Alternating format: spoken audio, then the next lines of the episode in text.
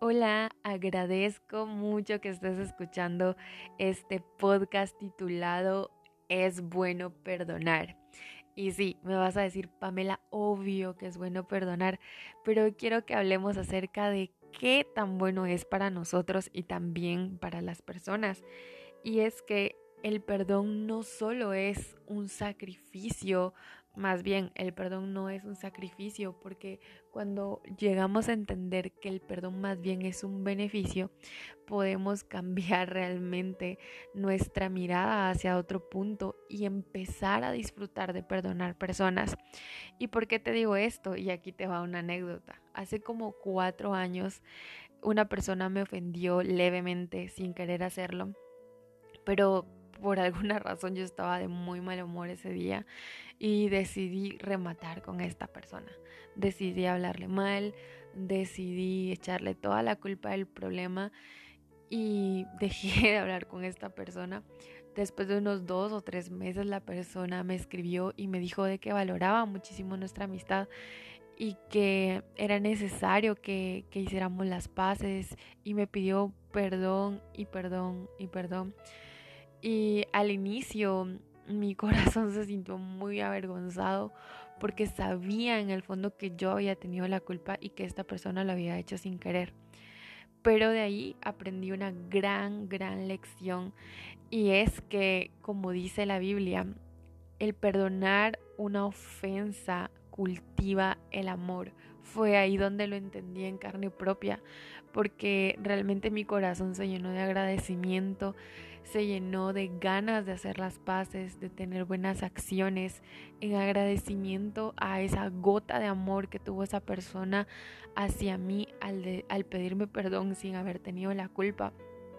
Y es que muchas veces pensamos que el perdón va a dañar nuestra reputación. Es una idea errónea que el mundo ah, nos ha metido en la cabeza de decir, si lo perdono, entonces va a creer que todo es juego, si, si la perdono, va a creer que todo es fácil. Y empezamos a llenarnos de muchísimas excusas erróneas para no perdonar a las personas. Decimos que no se va a borrar lo que pasó y nos empezamos a llenar de resentimiento, de resentimiento, sin saber que por medio de perdonar a las personas, estamos cultivando amor, estamos promoviendo nuevas puertas que van a llevar a las personas que nos hicieron daño a tener mejores acciones, a cultivarse ellos mismos en agradecimiento. Y te lo digo así, porque como te dije, lo viví en carne propia. Cuando una persona te pide perdón o te dice que te perdonó, después de que actuaste mal, eso te da una perspectiva diferente. Y es así, Cristo es una perspectiva diferente de todo. Él jamás actúa conforme a la corriente de este mundo.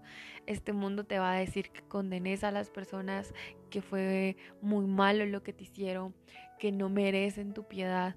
Pero Cristo dice, perdónalos perdónalos, perdónalos. Y si te, va, si te faltan el respeto, si te mm, ofenden siete veces en el día, las siete veces perdónalos.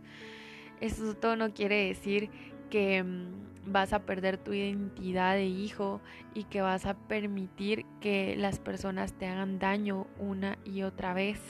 Esto significa que por medio del perdón tú vas a cultivar el amor y tú vas a ser el detonante por medio de Cristo Jesús para que las personas tomen un nuevo accionar, para que las personas aprecien en su corazón por medio de tu actitud diferente que es bueno poder accionar de diferente manera.